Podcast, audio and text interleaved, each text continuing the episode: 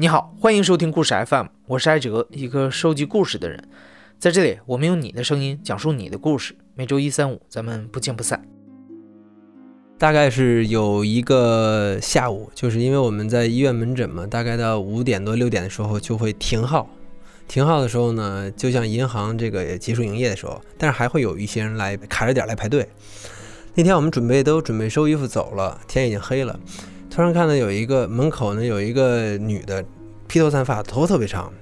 然后穿一个粉色的睡衣，看起来有个三十多岁，嗯，就是从我们门口悠悠的，就像飘一样，就就过去了，啊，然后我们就觉得这人挺奇怪的。正在反应的过程中，这人把头给探过来了，就他没有转身，他只是身子向后倾，然后把头钻进了我们的门洞，然后就说了一句：“哎，你们这是心理咨询室啊？”我们说啊是啊，他说嗨，那正好我正想找地儿自杀呢，那我就跟你聊会儿吧。我们这个心理科面对自杀的这些人非常非常警惕，因为他的那种那个急性的这种于抑郁发病的情况下，他是一些行为是失控的，所以如果他跟你这个进行了接触或者跟你进行了沟通以后，他又出现了这种自杀行为，他你有很多的责任，嗯，所以我们面对这种病人是非常非常警惕的。然后他来以后呢，首先把我们都吓到了。我们说这个怎么整啊？这个本来都准备下班回去美美吃一顿火锅了，这突然来一个这个很重的病人，一看就是。然后说那那就来吧。来了以后就聊，因为我们门诊楼是在十楼，他是一直在找这个可以打开的玻璃，想跳下去，等于从那个电梯出来以后。一直顺着走廊一直走，走了很很曲折的几个过道，找到了我们科室。他也目的地不是到心理科去咨询，他是想找一个能够打开的跳楼的窗户。他真的是想轻生，恰好看到我们这儿开着门，然后就跟我们聊聊。当时坐下来谈了以后呢，我她就是在这个跟她男朋友吵架了，等于是她男朋友在我们单位旁边的一个单位工作，她呢就想通过这种死的方式。给她男朋友一种威胁吧，并不是说，呃，深思熟虑的那种万念俱灰的想去结束生命，可能只是想把这种自杀作为一种冲动性的一种获得一种对方的关注。恰好看我们这楼高，然后找一个玻璃想跳，其实很危险。如果我们这门关上了，再往前走的话，就是几扇开放型的玻璃，他真的有可能就结束这个生命。后来经过我们简单做一些干预和疏疏疏导以后，他情绪基本稳定下来了。然后我们就赶紧联系她的这个男朋友，把她接走了。接走时，她很得意，她很开心，觉得她的这个行为其实达到她目的，嗯，获得了一些满足。然后俩人美美的可能去吃火锅去了。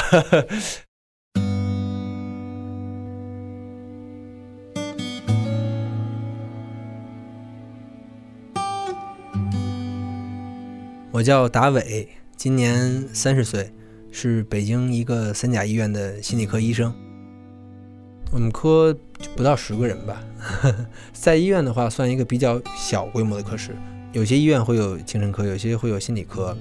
他们两个的区分就在于心理呢，更多的是这个治疗方法，更多的是这个心理咨询和疏导或者干预。嗯，说的更直白，就是这种一对一面对面交流、口头上的这种东西更多一点。但是精神科呢，或者说一些精神病院呢，它就是主要是以药物为主。就我们拿抑郁症来说，抑郁症这个病呢，如果是真正达到了，它分成抑郁情绪和抑郁症的这个临床上的这种东西。抑郁情绪的话，就是就是每个人都会存在。那么它再稍微弱一点的话，就是一种情绪低落的状态。这种情绪呢，其实它是有一些适应性意义的。它有时会对我们有些正面的作用，比如说我失恋了，我特别不开心，那么我就很荡，我们就说它是抑郁状态或者抑郁情绪。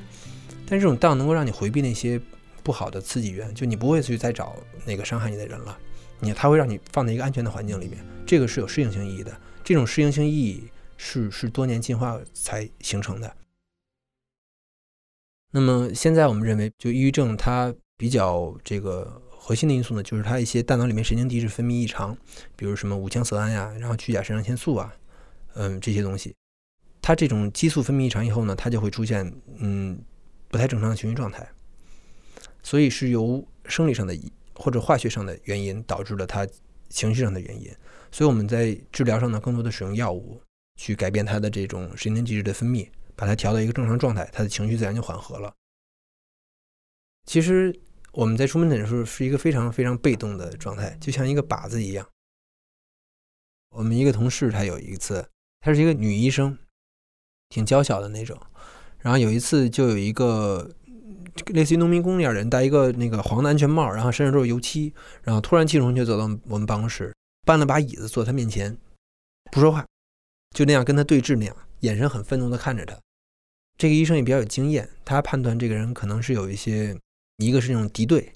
还有一些这种人格障碍。这种病人你是很难去处理他的，因为你说什么他都能给你怼回来，而且他是一种自带那种。攻击属性的，就他们俩就这么着一直对视着看了十几分钟，谁也没理谁。后来这个人就气哼哼的把椅子往那一一撂，他就走了。我们这同事说：“哎呦，刚才给我吓坏了。”他说：“我怎么办呢？我是一个女的，他要是想这个打我两下，或者说这个攻击我，一点辙都没有。”过一段时间，这个人又来了，又来了以后，完全换了一种一种模样，就是特别心快，然后特别躁狂的样子。后来我们就发现他有一种，就我们叫双向情感障碍，就是他有的时候是有一些躁狂的症状，有的时候会有一种抑郁的症状，这两种症状是交替的，嗯，然后而且两种情绪表现的都非常夸张，非常有张力，很极端，甚至有时候他比如来到办公室以后，先会坐下，然后说那个大家好，请坐吧，我来跟你们讲两句，很夸张，很有表演力的那种感觉，这个主要是用药物。嗯，用药物，因为他已经没有什么自制力了。这些病人他们会藏药，他们会就是把药扔掉，嗯，他们就是拒绝这种治疗，嗯，他没有任何想改变的动力，那就很难帮到他。学界普遍的一些调查就发现，自杀的这个人里边，大部分可能占七八十、八九十是有抑郁症，嗯，都是抑郁症导致这种自杀。这个女孩可能上大一还是大二，是那种很很乖的那个样子，很文静，就是梳着一个马尾辫眉毛浓浓的，然后有点害羞。你你看到她以后，很很容易联想到她可能是大学某个合唱团的那个学生，或者说班级的学生课代表，但是你肯定想不到他背后有这样的那种痛苦的经历。他就是从初中开始就是尝试自杀，就是不想活，也没有什么特别的原因。然后他经常自残，就他见我的时候，手上是裹着纱布的，左右两个手腕就像戴着护腕一样，是裹着两两坨白的纱布的。然后我说我能看看吗？然后他就拆开了，很平静，他没有什么太多的反应。我说为什么要这么做？他说我现在知道不对，然后也会让爸爸妈妈很难过，但是在那个发病的情境里边，我是控制不住自己的。他在割伤自己或自残的时候，他会有一种快感。他觉得我情绪积压了好久，当我看到血的时候，就突然有一种出口，有一种释放的感觉。他尝试过很多自杀方法，比如说割腕，比如说跳楼。最极端的是他，他对槟榔过敏，他有一次吃了好四五十袋槟榔，就为了让自己死，后来没死成，就会他会尝试各种各样死的方式。他真的是很想死，但是都没有成功。包括从他跟我的对话里边看不出来有那种大学生的那种焦虑或者恐惧的感觉，就一切都很平静。嗯，这种平静甚至都让我有点害怕。就我不知道今天我们接待完他，他之后会有什么反应，或者说他会对这个药物的依存性如何，他会不会吃这个药？所以我们会给家人做一些嗯非常正式严肃的提醒。一个就是说会看住他，嗯，然后甚至可能二十四小时的会跟在他身边。另外一个就是盯着他，定时定量的服药。我们医院有五十多个科室，可能有五十四个科室，其中五十三个都是从头到脚的各种头啊，然后这个耳鼻喉啊、胸外啊，然后肾脏啊，然后这个骨科啊，但只有一个科室是负责我们的心理健康的，就是我们心理科。所以就是一种比例的严重的失调，但是其实我们都有体会，就是对这种心理疾病或者心理上的这种感受，我们经历它的这种嗯强度和这种频繁的程度，其实要远远的多于我们的那种躯体疾病。其实那些是很少发生的。但是那些我们每天经历的情绪体验，老板训了我一句，然后我又被恋人忽视了，这种感觉我们是每天都会有的。我想知道一个应然的状态应该是什么样，就是，嗯，是应该，嗯，大部分人都应该经常去心理科看一下吗？还是还是怎么样？我觉得倒不一定非得去心理科，或者一定要有一个心理医生，那可能就有点超标了。但是应该对自己有一个基本的判断，就是，嗯，我有一些什么样的情绪体验或者一种内心的感受的时候，我觉得这个问题就是需要去处理和治疗的。就我们会有一条界限，会觉得什么程度我就是需要别人去帮助我，而不是只是靠自己的去调整痊愈。这条线应该怎么去拉？嗯，对大部分人来说，一般常见的一些抑郁或者之类的，你觉得到什么样的状态应该警醒？应该应该开始去看？嗯，一个就是情绪体验的这种强度，然后一个就是时间的长短。如果你觉得自己这个很悲伤，然后这个有一些消极的一些一些想法，比如悲观厌世、快感缺失、丧失一些生活的兴趣。另外呢，就是这种情绪的体验已经经历，比如说一个月、两个月，甚至更长的话，那我觉得就有必要作为一个危险的信号了，应该就去医院去做一个基本的排查。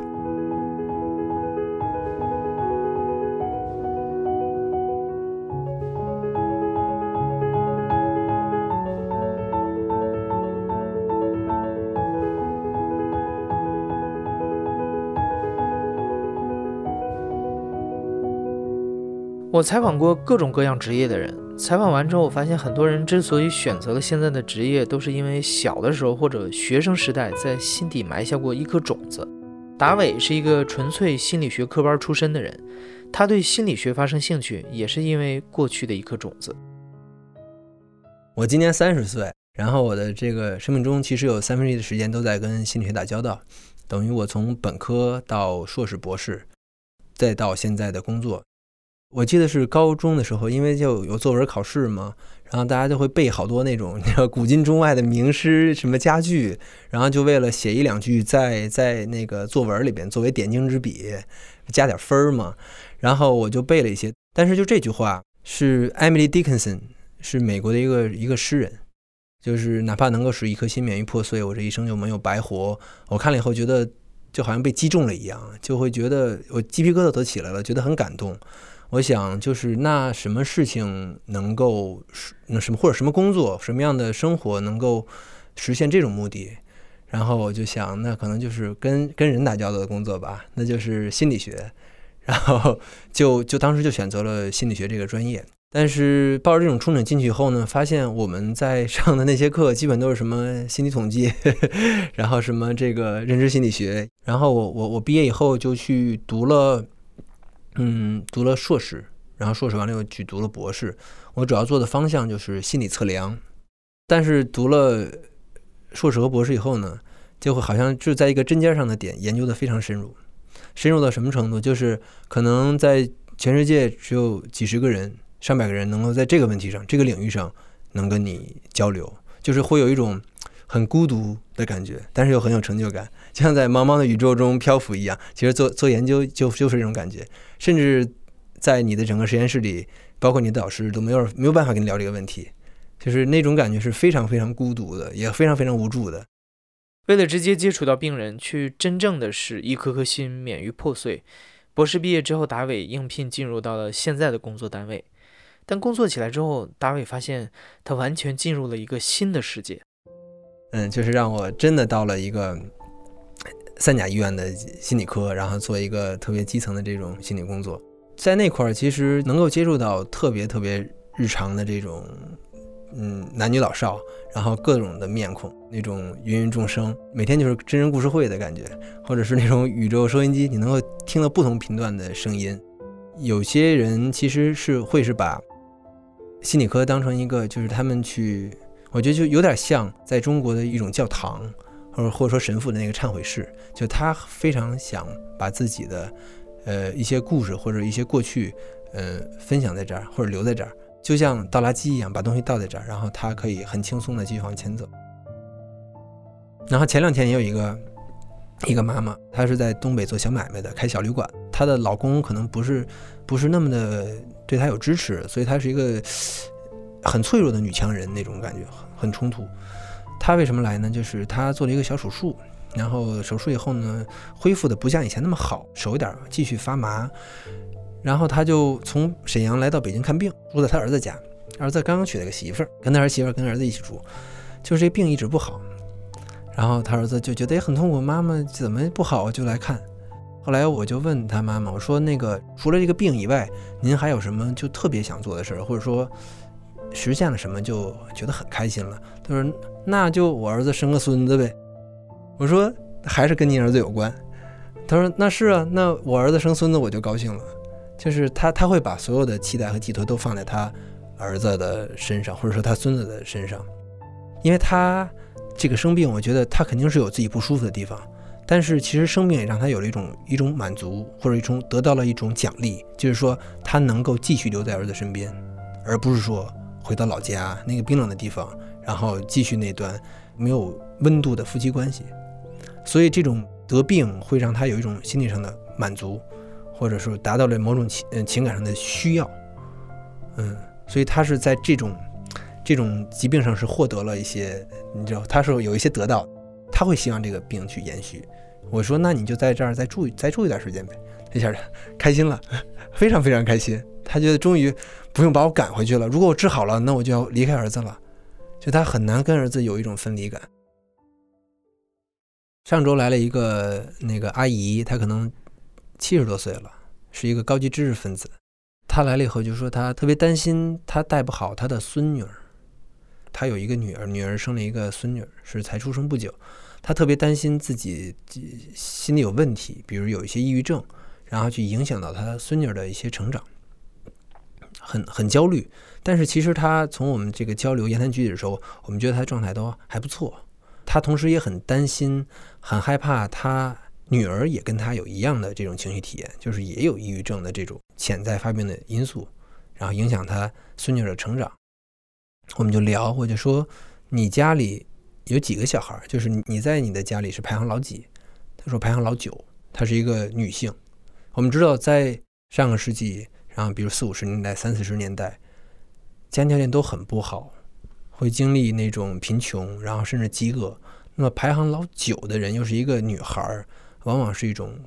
要被抛弃，或者说要送人的状态，所以我就说，那你从小长大也挺不容易的啊。他说是我，我天天害怕我妈把我送走，所以这种焦虑感伴随了他一生。那他为什么他的这个孙女出生的时候他又产生这焦虑？就是他孙女的出生是诱发了他童年的那种焦虑，重新又唤醒了他那种焦虑。他的这个问题有点就像我们心理动力学的这个范畴，就是他表现的出来的东西，其实都有他背后的一些欲望或者一些根源的诉求，就有点像侦探推理一样，就是我们看到的只是这个现象，但是它背后有抽丝剥茧，会有一些深层的原因，我们叫它的潜意识或者它的欲望。那么这个就是经典的精神分析学派，就像有一个游泳池里边装满了水，这个游泳池会有四五个这种这种开水的龙头。那么到底是哪个龙头导致了现在有这么多水？你要去去找到它背后的那个原因。然后他说：“哎呀，我真的就是这样的，就是特别特别认可。现在呢，这种这种焦虑又产生了，就是他特别怕带不好他的孙女，很担心，然后恐惧。然后我就跟他讲，你不一定非得要带这个孙女，就是他的成长跟你没有那么大的联系了，已经。因为我看到他其实在这种焦虑的背后，有一种对带孩子的一种拒绝感。”他其实是从心里是不想带这个孩子的，因为他小时候就没有被很好的照顾，然后抚养长大，所以他从内心里对这带小孩是一个恐惧的，或者是一个抵触的状态。所以我跟他说：“你应该有自己的生活，就是你你不一定要把自己的老年生活绑在小孩身上。”然后他一下就如释重负，有一种关系上的分离，而不是说把我所有的这种期待都压在。小孩的身上，所以他就会突然觉得很释然。我我自己的观感是，无论 文化程度高低，然后无论年龄，只要是我觉得跟我们文化有关系，就是母亲特别会去承担这个母亲的角色，而且很很难去跟孩子达到一个真正的分离。其实我们看我们很多朋友圈里边的这个这个好友的名字，比如我我的一个亲戚就叫做瑞瑞姥姥，他会把小孩的名字作为我的名字，就觉得我我的身份我的定义是是连接在别人身上的，就是那种感觉有一种很强的那种我们说集体主义文化，或者说那种互存共共生的感觉。故事 FM 的往期节目中播出过很多涉及到原生家庭的故事，很多讲述者觉得自己长大的家庭给自己的童年带来了创伤，影响到了现在的心理和生活。那也有不少人站出来批评，说不能什么事儿都怪原生家庭，因为人的成长还受到很多其他外部环境的影响。总之，原生家庭是一个有点争议的理论，大家众说纷纭。那今天难得碰到一位心理科医生，我问了问达伟怎么看这个争论。我个人可能比较站这个原生家庭这一派。我们身上的很多其实影子，或者很多性格，或者很多行为上的东西，其实是我们童年父母的教养方式影响的，或者说导致的。比如说，在小时候，小孩两三岁的时候，母亲会跟小孩有一种依恋关系嘛，这种依恋关系会会会影响到他以后亲密关系的这种这种方式。遇到问题是愿意很很主动的解决，还是冷战？越挫越勇的爱，还是说就是一朝被蛇咬，十年怕井绳的爱，都跟小时候父母给他的爱的方式和强度，给他的回应是非常有关系的。后天环境对人的影响，我觉得他们是不同的层面上的。就是如果我们说，嗯，就像这个天空一样，飞机它会有不同的飞行高度。那么，原生家庭和后天环境对人的影响也是有不同的维度，就是他们某个领域可能会交叉吧。但是我相信，我个人认为，就是在很深的层面，在我们心理动力的层面，在我们人格的层面，更多的是原生家庭，它是像一个地基一样，它会对人有一些很难去觉察、很难去改变、很难去克服的那种影响，就好像你会成为你父母的一些影子。不管这个影子你想要还是不想要，你都得接着。作为一个宇宙收音机，达伟每天面对张家长李家短的鸡毛蒜皮，这和他做科研时的那种理性完全是两个极端，挺冲突的，非常冲突。就是以前我一直觉得自己是科学家，现在我就觉得自己是居委会大妈。有时候就我的朋友会问说：“哎，今儿那个工作怎么样？给我们讲两个就是你有意思案例。”我会稍微跟他们叙述一些，他们说：“你这不就居委会的工作吗？或者说你们这心理学有什么专业性可言呀？你你这学了一个大博士，这就干这事儿啊？”有时候也会问的我自己有点自我怀疑，就觉得心理学究竟是做这个的吗？但是我觉得其实有时候，嗯，陪伴，嗯，是一种特别好的治愈。来了，咱们坐在这儿，然后陪你待会儿，这也已经在。社会里其实挺难能可贵的，给你一个很安全、很信任的环境，然后我能够用我全部的耐心和注意力去听你在讲话，对很多人来说很难得，嗯，所以我们可能更多会创造一个这样的环境。你现在正在收听的是亲历者自述的声音节目故事 FM，我是主播艾哲，本期节目由我制作，声音设计孙泽宇。如果你是故事 FM 的忠实粉丝，每次听完故事随手转发一下，就是对我们最大的支持。感谢你的收听，咱们下期再见。